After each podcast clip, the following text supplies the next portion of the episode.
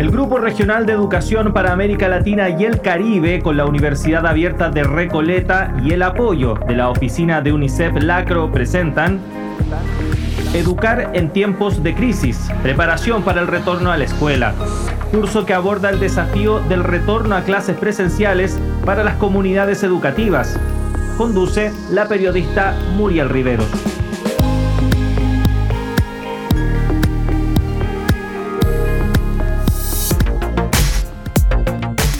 Hola, hola, sean bienvenidos y bienvenidas a la octava lección titulada El camino se hace al andar, el cual forma parte de la versión radial del curso Educar en tiempos de crisis, preparación para el retorno a la escuela. Pero antes de comenzar, vamos a escuchar un resumen de la clase anterior. En la lección anterior, protocolos en el aula, consideraciones preliminares. Con la docente Teresita Janssens repasamos algunas normativas protocolares en Chile y cómo ha sido el retorno a la escuela en este país. También compartió las sorpresas que las y los niños le dieron al entender la importancia del tapabocas y otras dificultades que no estaban en primera línea como el transporte hacia la escuela. En cambio, David Alford nos habló específicamente sobre la importancia de la higiene escolar tanto para los protocolos COVID como también frente a otras prácticas de higiene, tales como la salud bucal, manipulación de alimentos, etc. Por supuesto, recalcando lo vital que es la higiene de manos para cortar la transmisión del virus al interior de la escuela y fuera de esta. Finalmente revisamos algunas recomendaciones que UNICEF comparte y recalca orientado para docentes y padres, madres y cuidadores. Para abordar el tema de esta octava lección, tenemos nuevamente como invitado a David Alford. Recordemos que David es especialista en agua y coordinador del clúster de agua y saneamiento para Venezuela. Muchas gracias por estar nuevamente con nosotros y nosotras, David. Un gusto estar con ustedes hoy día, gracias. En la lección anterior hablaste sobre la importancia de la higiene de manos, bueno, la higiene en general, como los alimentos, por ejemplo, así también de la importancia del lavado de manos frente a esta pandemia, un buen lavado de manos según lo recomienda la Organización Mundial de la Salud. Pero en este proceso me imagino que es vital el correcto saneamiento de las aguas, por ejemplo. ¿Qué nos puedes decir al respecto? Em, en términos de servicio de agua y saneamiento, algunos puntos importantes para su lugar dentro de la escuela es la revisión de todos los sistemas que existen, o sea, verificar el funcionamiento de los sistemas de agua buscando identificar dónde se podrían tener problemas, intentando, si no tenemos los servicios de agua clorada, declorar el agua que pasa a través de las tuberías de la escuela. Esto con la idea de desinfectar las tuberías que tenemos y asegurar que arreglamos las fugas y las problemáticas que podríamos tener dentro de la escuela y evitar pérdidas de agua. También sería importante asegurar esa misma limpieza y desinfección para todos los recipientes y tanques de agua donde podríamos estar almacenando agua y, por supuesto, asegurar un suministro de cantidad suficiente para todos los usos que podríamos tener dentro de la escuela, desde el consumo si la calidad del agua lo permite, pero también para el lavado de manos, la limpieza, la desinfección que requiere agua, y también para todos los servicios de alimentación si existieran dentro de la escuela. También sería importante, si la calidad no está garantizada, de pensar un tratamiento al punto de uso, o sea, hirviendo el agua, filtrando el agua, clorando el agua o cualquier forma que pueda descontaminar, purificar y potabilizar si la calidad no es la adecuada y si queremos asegurar disponibilidad de agua potable dentro de la escuela. ¿Y sobre los sistemas y servicios de saneamiento? Em, muy similar para los sistemas de saneamiento y los servicios de saneamiento. Lo más importante, verificando el sistema, verificando que el alcantarillado y la conexión desde la escuela hacia el alcantarillado público por fosas sépticas sea funcional y bien cerrado. O sea, Aquí estamos intentando asegurar una barrera clara entre las heces humanas y el ambiente escolar, pero también el ambiente que está alrededor de la escuela. También sería clave asegurar que todos los servicios funcionen, o sea, que todos los baños funcionen, que se puedan cerrar, que otorguen privacidad y que sean separados por género, y también para estudiantes como para personal. Y también buscar asegurar que tenemos todo lo necesario para una higiene de manos dentro del lavamanos para de nuevo intentar crear barreras para la transmisión de enfermedades que se transfieren por agua o saneamiento. Seguimos conversando con David Alford, especialista en agua y coordinador del clúster de agua y saneamiento para Venezuela. Me imagino que el apoyo económico que se le da a los colegios y escuelas para cumplir con los protocolos debe ir de la mano con las mismas reglas mínimas que se solicitan para su correcto funcionamiento. Al respecto, ¿qué más consideras importante recalcar? Bueno, Asegurar no solo el financiamiento, sino también la optimización y el monitoreo de consumo de los distintos insumos que se requieren en los baños, o sea, papel higiénico, el jabón, si esa es la manera en la que aseguramos la higiene de manos, pero también los distintos productos necesarios para la limpieza y desinfección de los baños, idealmente cada día. No olvidar tampoco los distintos dispositivos o facilidades que podrían existir para personas con discapacidad, y finalmente asegurar por lo menos un espacio que permita una higiene menstrual adecuada, es decir, un bote con tapa, un espacio con agua, jabón y, si es factible, toallas desechables u otro método de higiene menstrual. También son importantes los servicios de higiene y desinfección y la gestión de residuos. Los servicios de limpieza requieren su planificación, que van más allá del personal, pero que involucran obviamente a toda la comunidad educativa. Y esto no es solamente para poder movilizar los recursos necesarios, también para poder asumir distintas responsabilidades y cargos y compartirlos entre el personal, los comités escolares u, otros comités que podrían existir, u otros grupos de voluntarios que pudieran existir, y asegurar que todos estén involucrados en la limpieza del ámbito escolar.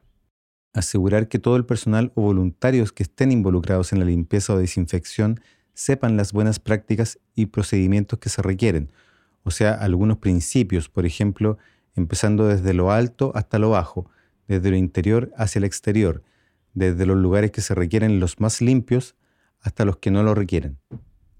¿Nos puedes dar algún ejemplo de lo que nos indicas?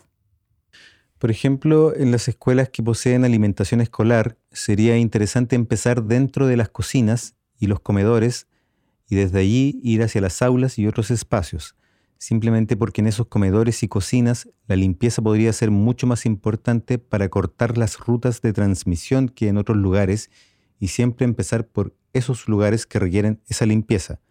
También asegurar que exista un plan diario, semanal, mensual, porque por supuesto no se requiere hacer una limpieza completa cada día, pero asegurar que haya un calendario bien definido, con las cargas bien asignadas a las distintas personas y un monitoreo de cumplimiento, pero mínimo se deben limpiar y desinfectar las superficies de alto contacto durante todo este periodo de COVID.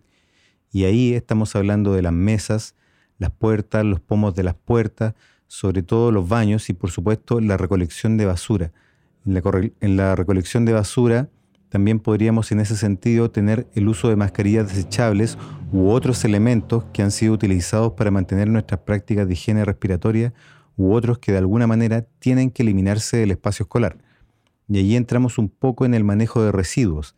De nuevo, vale la pena verificar que la condición de todos los recipientes, los potes, pero también los espacios donde almacenamos los residuos antes de que sean recolectados, para asegurar que estén en buenas condiciones, funcionales y que sirvan para cortar esa ruta de transmisión. Los espacios donde tenemos almacenados los residuos no deberían ser accesibles a los estudiantes y también, por supuesto, deben ser protegidos de animales y otros que podrían estar intentando acceder a estos residuos y así minimizar de nuevo la posibilidad de contaminación. Más allá de los recipientes, es muy importante asegurar que para el personal o los voluntarios que van recolectando la basura o los residuos en todo el ámbito escolar, que ellos tengan el equipo de protección personal necesario. Y esto no solamente para la gente que está recolectando la basura, también para todo el personal o voluntarios que estén involucrados en la limpieza y recolección del ámbito escolar. Esto no es solamente porque podrían estar tocando o manipulando artículos o residuos que podrían estar contaminados, sino que también porque algunos de los materiales que usamos para la desinfección pueden ser peligrosos. No quiero dar falsas alarmas, pero si estos materiales no son manipulados de la manera adecuada, pueden ser un peligro para la salud de la gente que los utiliza. Ahí quizás mencionar Nunca mezclar desinfectantes con detergentes, por ejemplo, que pueden causar gases nocivos para la salud. Y siempre, siempre seguir las instrucciones que están escritas en los productos mismos o cualquiera que sea. Es un detalle importante pero que muchas veces olvidamos y sobre todo en momentos en los cuales podríamos estar recibiendo productos a los cuales no estamos acostumbrados. Es una regla de oro a seguir e insistir en ella con todo el personal y voluntarios. Muchísimas gracias por estar nuevamente con nosotros, David. Nos encontramos en la próxima lección para cerrar la segunda unidad sobre el funcionamiento seguro de las escuelas. Recordemos que esta lección es la octava del curso radial Educar en tiempos de crisis, preparación para el retorno a la escuela. Y ahora, estimados y estimadas estudiantes, vamos a algunas preguntas activadoras del aprendizaje. Después de los contenidos expuestos, te invitamos a la siguiente reflexión. ¿Cuáles recomendaciones crees que son necesarias a mantener después de la pandemia? ¿Qué prácticas y recomendaciones practicas con regularidad en tu hogar? ¿Qué nuevas recomendaciones implementarías? ¿Qué otras recomendaciones harías tú en pos de una relación más higiénica con el entorno? Enseñar exige saber escuchar. Ponte manos a la obra y sé tú también un agente de cambio. Estamos presentando Educar en tiempos de crisis. Preparación para el retorno a la escuela. Curso que aborda el desafío del retorno a clases presenciales para las comunidades educativas. Iniciamos este segundo y último bloque de contenidos de la octava lección titulado El camino se hace al andar de nuestro curso radial Educar en tiempos de crisis, preparación para el retorno a la escuela. En este segmento escucharemos a Teresita Janssens, que como ya saben es profesora de Historia y Geografía de la Pontificia Universidad Católica de Chile. Además ha sido directora de diferentes centros educativos y ha trabajado en procesos de capacitación, de formación y de acompañamiento a docentes. Muchas gracias, Teresita, por estar aquí. Gracias a ustedes por la invitación. Teresita, en las lecciones anteriores has hecho un paneo general de los grandes desafíos que enfrentan las comunidades escolares. El fomento y respeto de esta triada de familia, escuela, comunidad fue fundamental en la construcción de estas nuevas metodologías y modalidades también, ¿no? Para tener a las y los estudiantes conectados para continuar sus procesos educativos. Ahora toca el retorno a la escuela que puede ser una nueva oportunidad para seguir fortaleciendo esos lazos porque la confianza, como lo has dicho, es vital. Pero además has comentado algo que es clave construir con las familias ese retorno seguro con nuevas prácticas de convivencia en el aula e involucrar a los y los estudiantes en esto, siendo protagonistas de estos cambios, de estas decisiones en las que ellas y ellos también son fundamentales porque tiene que ver con su convivencia. Esa invitación es crucial para asegurarnos que el asumir esas nuevas prácticas se haga regular, se haga consciente de parte de las y los estudiantes, un nuevo sentido común. Y luego tú comentabas de las y los niños que tienen dificultades para asistir a la escuela, como es el transporte, porque sabemos que estamos todavía en un contexto de pandemia, pero además cómo funcionan los protocolos internos de las escuelas frente a estudiantes contagiados, tanto para mitigar la propagación de la enfermedad como también evitar la estigmatización de quien se enferma de COVID ante los niños y niñas o el personal de la escuela. Mira, eh, eso nosotros de alguna manera, que, de hecho ocurre y mucho, lo hemos tratado de resolver con claridad en los protocolos, incluso los protocolos en caso de COVID en la escuela, porque efectivamente sabemos, tenemos total claridad de que los contagios son bajos en la escuela cuando se toman las medidas que corresponden, pero efectivamente eh, en las casas se pueden contagiar y puede llegar alguien a la escuela que, efectivamente, que esté contagiado. En esos casos hay protocolos, muy claros y que están muy articulados con, eh, con los distintos servicios del Ministerio de Salud. De manera que si hay una persona, por ejemplo, si hay una persona que tiene fiebre al entrar al colegio, que hay que tomar la temperatura al entrar al colegio, esa persona se tiene, tiene que volver a su hogar, no entra al colegio, definitivamente. Gracias. Se le toman los datos, por ejemplo, a cada una de las personas que entran al colegio con su temperatura para poder hacer seguimiento de los casos de COVID eh, y por otra parte, un trabajo muy, muy intencionado eh, en lo socioemocional. ¿Por qué? No solo para abordar eh, el efecto que produjo el COVID durante este año y medio en términos de la contención, porque los niños tuvieron un año y medio encerrado, dejaron de ver a sus compañeros, muchos de ellos perdieron rutinas, perdieron hábitos, y eso es muy, muy, muy complejo, sobre todo a cierta edad en que, en que uno está desarrollando su identidad.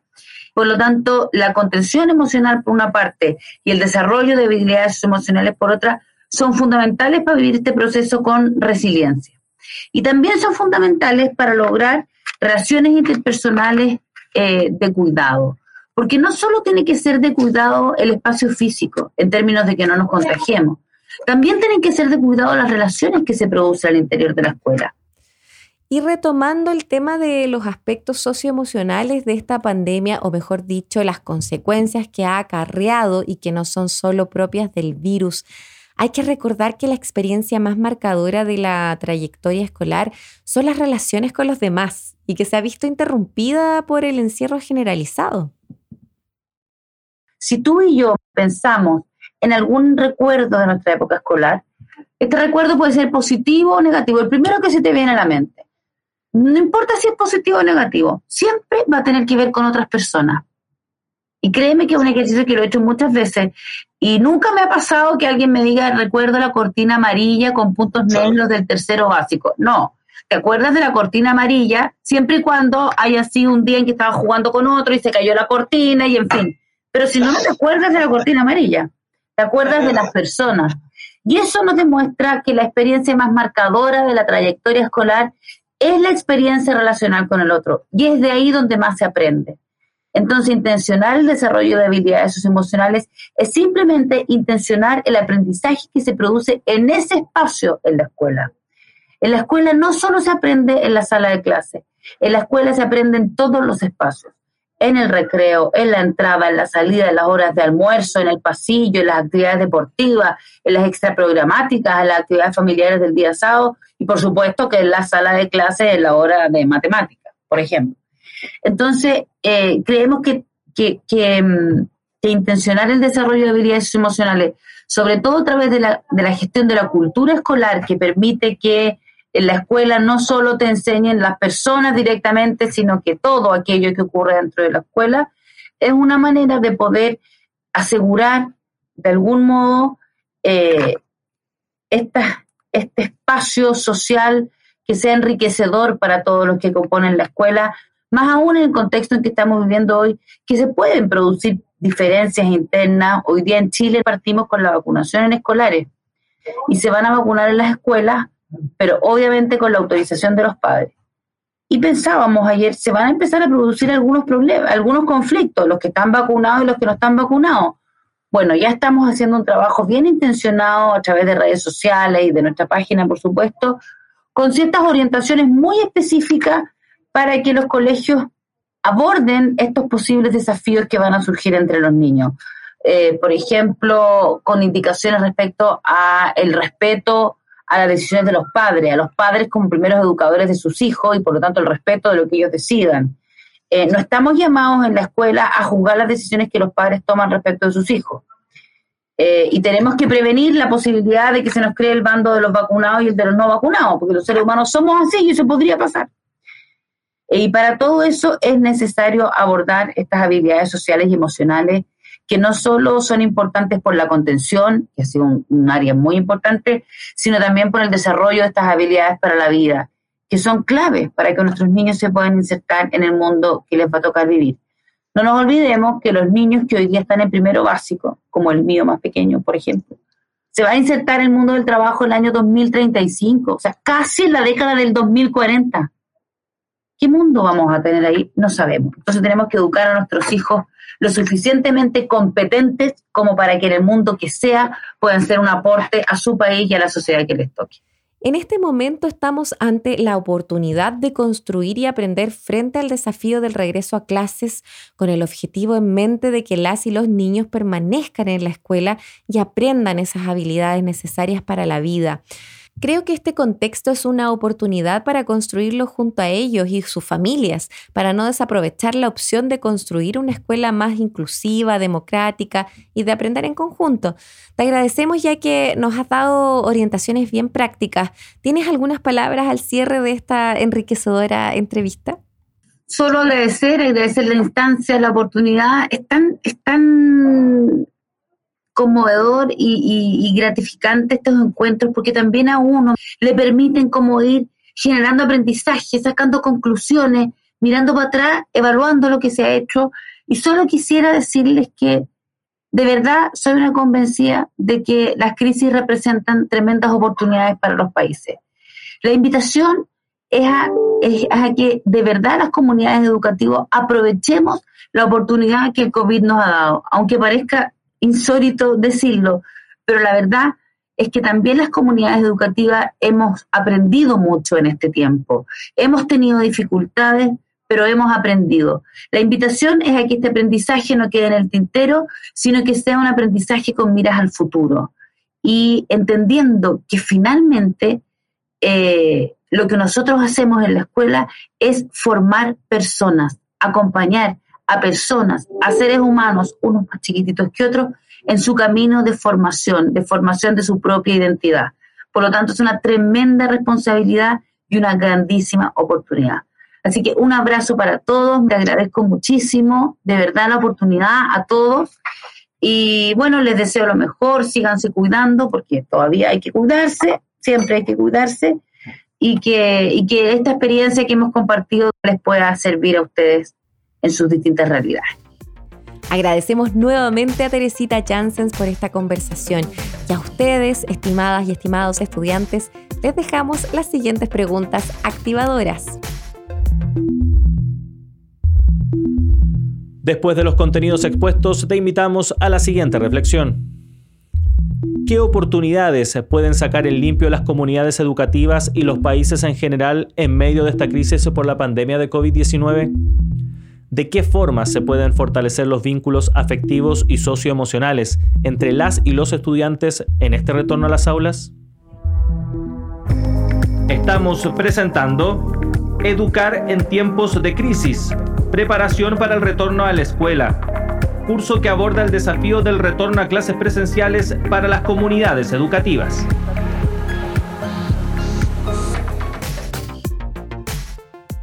Estimadas y estimados estudiantes, llegamos al final de la octava lección de nuestro curso Educar en tiempos de crisis, preparación para el retorno a la escuela. Pero antes de irnos, queremos recordar los puntos más relevantes de la lección de hoy. En la lección de hoy, el camino se hace al andar.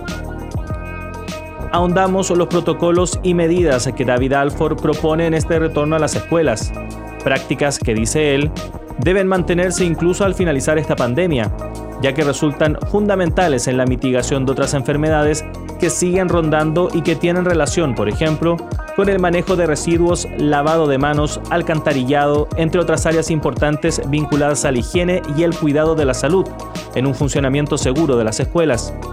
Además, nos despedimos de Teresita Jansen, quien, a lo largo de tres enriquecedoras lecciones, nos pudo resumir la experiencia chilena sobre el retorno presencial a las escuelas, haciendo un hincapié en algo que ya se habló en la primera lección, los aspectos socioemocionales de la comunidad educativa, como también el promover la participación de las y los estudiantes con sus familias en las decisiones que se tomen, situadas a cada comunidad y que tengan un rol activo en las comunicaciones y medidas que se tomen en relación a la pandemia por COVID-19.